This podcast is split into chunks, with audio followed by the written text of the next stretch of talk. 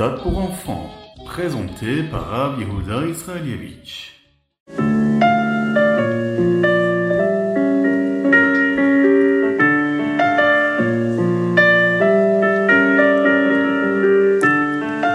Dans les livres de Moussard, il y a une métaphore très intéressante qui nous aidera à comprendre comment il est possible que nous puissions amener la Géoula, la délivrance.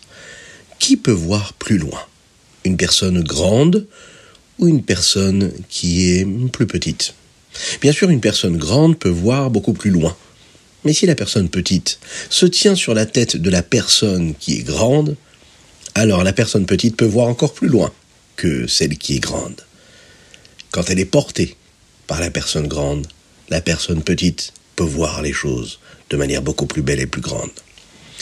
Cette métaphore nous aide à comprendre comment notre génération, qui n'est pas aussi spéciale que les générations précédentes, elle peut apporter le Mashiach. Nous sommes comme un nain, une personne très petite, mais nous sommes debout sur un géant. Nous nous basons sur le travail des géants des générations avant nous. Donc, même si nous ne sommes peut-être pas aussi forts ou aussi spéciaux que les grands maîtres des générations précédentes, nous avons le pouvoir de la Torah et des mitzvot, et nous avons le Messirut Nefesh, le don de soi, l'abnégation de tous les juifs qui ont traversé les générations passées. C'est ainsi que même une petite mitzvah d'un juif, à notre époque, peut amener Mashiach maintenant.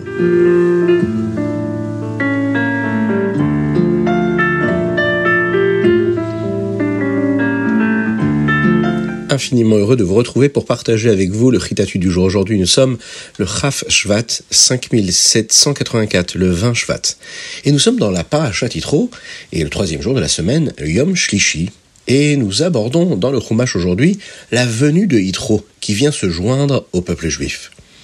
Quand Yitro voit que Moshe Rabbeinu était occupé et investi avec euh, les béné Israël, le peuple juif à plein temps, il répondait à leurs questions, il leur apportait des conseils.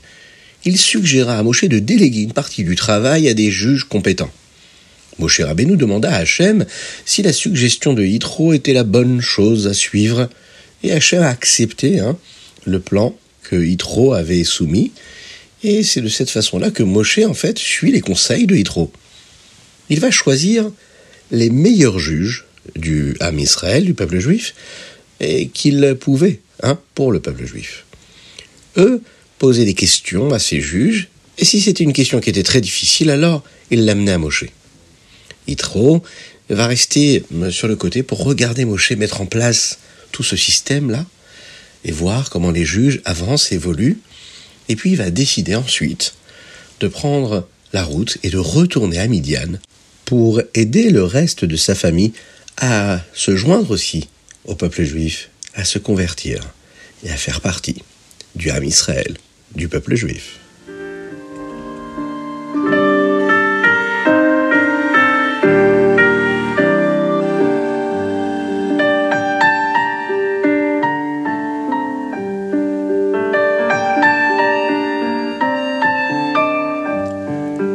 Nous passons au Teilim. Aujourd'hui, nous lisons le Teilim 97, 98, 99, 100, 101, 102 et 103. Oui, du Tzadik Zain au Kouf Gimel.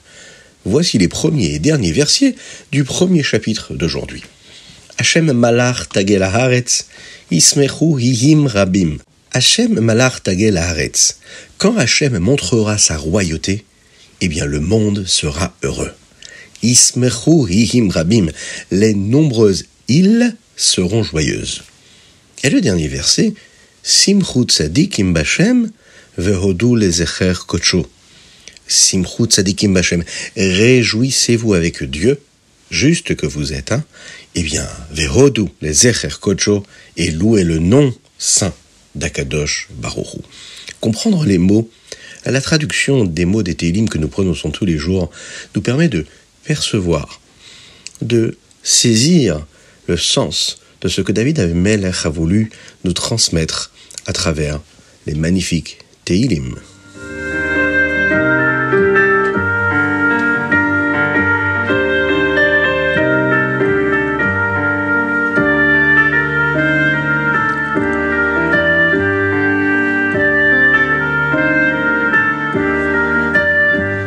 on pense à mettre une petite pièce dans la tzedaka pour faire venir Mashiach, et on pense à mettre une deuxième petite pièce à la tzedaka, ou une grande pièce, euh, pour nos frères en Eretz Israël, de jours les soutiennent, qui leur donnent de la force, qu'ils puissent les libérer très rapidement là où ils se trouvent, qu'ils donnent des forces à tous nos chayalim et qui nous envoient le Mashiach très rapidement, afin qu'on puisse se retrouver tous ensemble près du Beth Amikdash pour partager le chitat ensemble.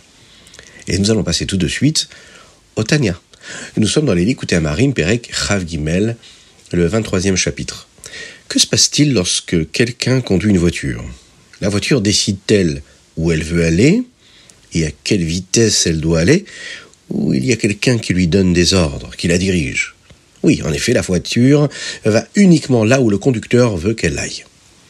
Eh bien, lorsque nous accomplissons une mitzvah, notre corps est comme la voiture du ratson d'Hachem, de la volonté de Dieu. Ce qu'Hachem veut, et nous pouvons avoir l'impression qu'Hachem nous conduit en réalité.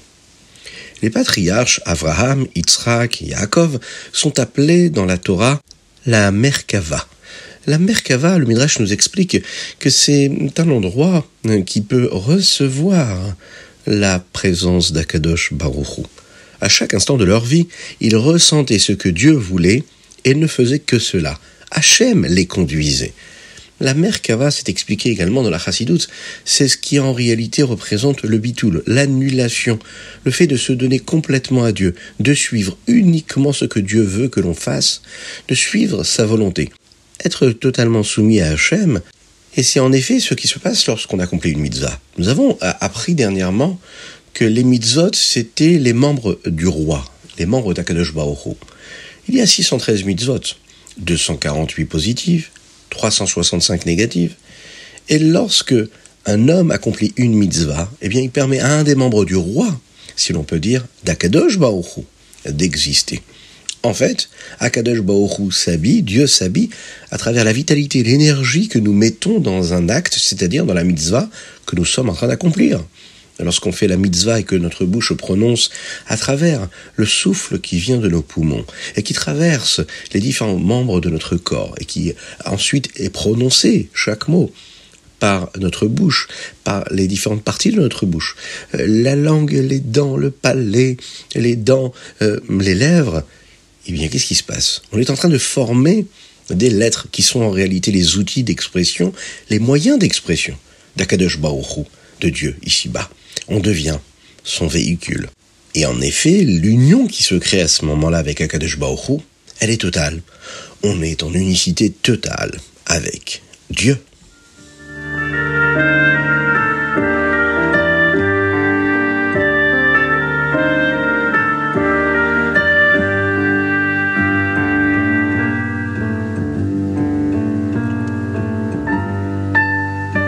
Pensez à partager le ritatu du jour, c'est très important. Vous vous donnerez par cela le mérite à d'autres personnes d'étudier les mots de la Torah tous les jours et de s'attacher à d'autres personnes dans le monde entier qui étudient le ritat. C'est une promesse de nos maîtres. Par cela, on est sûr d'ater la venue de Mashiach, la venue de Mashiach?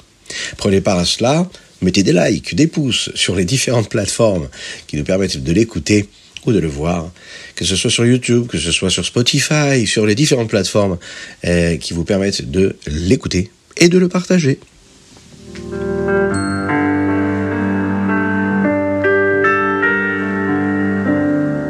Et nous passons au Hayom Yom. Aujourd'hui, nous sommes le Chaf Shvat. Le Hayom Yom d'aujourd'hui nous enseigne à propos de notre minag, notre coutume que nous avons dans le Netilat Yadaim, avant de manger du pain, lorsque l'on se lave les mains. Le Rabbi Rachab, le Rabbi Shalom Dovber écrit dans l'une de ses lettres que notre minag, notre coutume, euh, c'est de se laver les mains trois fois sur chaque main pour le Netilat Yadaim. Certaines personnes ne le font que deux fois, mais verser de l'eau trois fois est un idour spécial. C'est une façon d'embellir cette mitzvah. Ce que nous avons l'habitude de faire d'ailleurs. Le rabbi Maharash, le rabbi Shmuel, le faisait également de cette manière et laissait un peu d'eau dans sa main après avoir versé la troisième fois, afin de frotter ses mains ensemble, ce que nous appelons le chifchouf, après la bénédiction. Et ensuite, il s'essuyait les mains.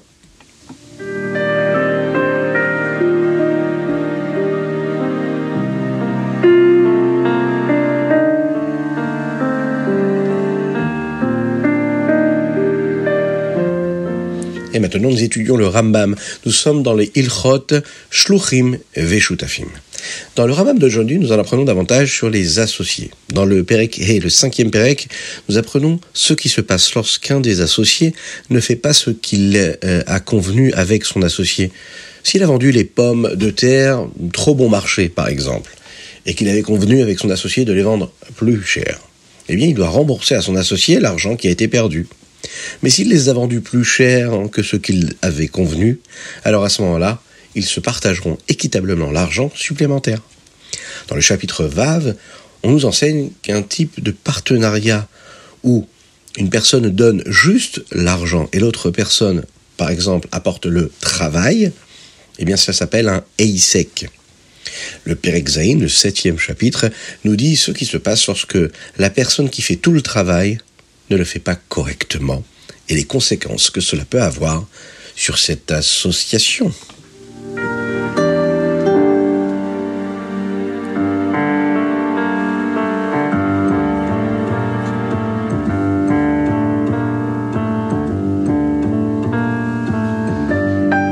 Et voilà, c'était le Ritatu du jour. J'espère que vous avez passé un bon moment. Une spéciale dédicace aujourd'hui pour la chez les de Avraham Nissim Ben Sultana, qu'Hachem le guérisse totalement et complètement très rapidement et de façon miraculeuse. Une spéciale dédicace également à Chayali Manderet Israël qui se battent pour le Ham Israël, qu'Hachem les protège et on s'attache à eux, là où ils sont, et on leur donne toutes les énergies, toutes les vitalités divines que nous pouvons avoir lorsqu'on étudie la Torah, lorsque l'on fait des mitzvot, là où on se trouve, lorsqu'on fait une fila avec une plus grande intention, avec une plus grande concentration, une belle direction de pensée, saine, sainte et pure. Et de cette façon-là, on les associe à nos mitzvot, et on demande à Kadosh Baruch de nous libérer. À tous ces otages également, on pense très très fort à eux, et on demande à Hachem de nous envoyer le Mashiach.